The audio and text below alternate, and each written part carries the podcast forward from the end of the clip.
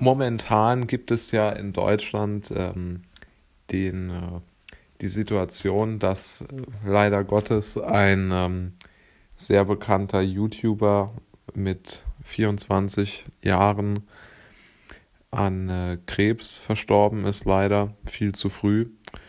Und jetzt gibt es im äh, Internet sehr, sehr, sehr viele Videos äh, von ihm, die ja auch schon sehr alt sind, beziehungsweise schon älter sind, zwei, drei, vier Jahre. Und äh, er ist auch sehr bekannt, äh, dieser, dieser YouTuber. Und ähm, unter seinen äh, Videos, beziehungsweise auch unter den letzten Videos, waren sehr viele, die sich mit dem Sterben beschäftigen, ähm, weil er wusste, dass äh, er leider nicht mehr lange zu leben hat. Und er hat da auch ähm, immer sehr viel davon gesprochen, dass der Glaube für ihn, also der Glaube an, an Gott, ähm, für ihn ganz entscheidend ist, um mit dieser Situation fertig zu werden. Und ich muss sagen, mich hat das schon äh, überrascht, dass, äh, dass solche Videos und solch eine, eine Denkweise ähm, solch eine Popularität und Unterstützung im Internet erfahren. Das muss ich sagen. Das, das fand ich überraschend, denn ist es wirklich so, dass ähm, trans, also dass diese viel zitierten transzendenten Referenzpunkte, dass die wirklich, äh, wie soll man es nennen, dass die wirklich entscheidend sind für für den äh, persönlichen, äh, für das persönliche Lebensglück, ja, oder gerade in solchen schwierigen Zeiten scheint doch der Glaube oder der Glaube an eine höhere gestellte Macht äh, aus irgendeinem Grund wieder interessant zu werden. Das muss ich sagen, das, das hat mich sehr stark überrascht. Und das war auch aus meiner Sicht sehr beeindruckend, ehrlich gesagt. Ne, ist gar nicht mal ähm, äh, wertend. Also ich bin da sehr, sehr wertneutral, was das angeht.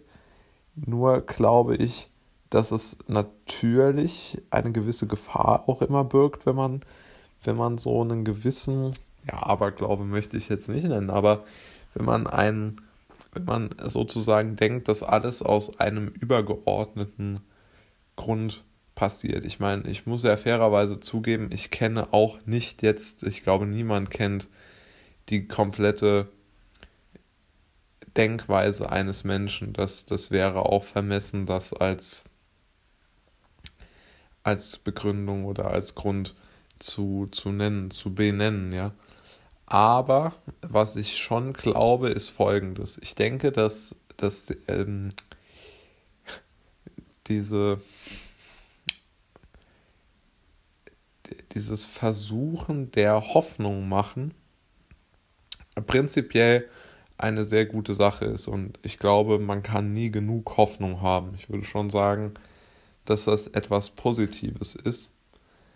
Interessant wird es nur, wenn man wirklich, ähm, was ich nur sehr kritisch sehe, ist, es gibt sicherlich in unserer Gesellschaft immer, immer mehr dieses Gedankengut, ja, man muss sein Schicksal annehmen und äh, anderen geht es noch viel schlechter als einem selbst und so.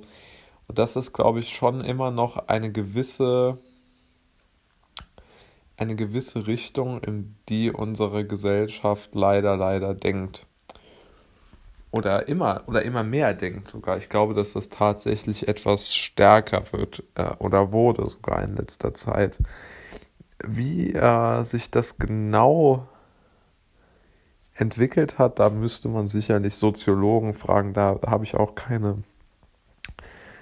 keine wirkliche Theorie zu oder keine Beweise, wie das zumindest ist. Ich habe zwar eine, ein paar Überlegungen angestellt, aber ich würde sagen, einer der Grundpositionen ähm, ist, beispielsweise in der letzten Zeit, wurde sehr, sehr viel darüber gesprochen. Gerade im Zuge der Abschließungsmaßnahmen wurde sehr viel gesagt, ja, man solle doch froh sein, dass man in Deutschland wäre und anderen ginge es noch schlechter. Und dieses äh, viel zitierte, so haben sie, haben das zwar die Leute, die es gesagt haben, nicht genannt, aber ich paraphrasiere es mal als das Schicksal annehmen, das wurde immer wieder als, ähm, als Kernthese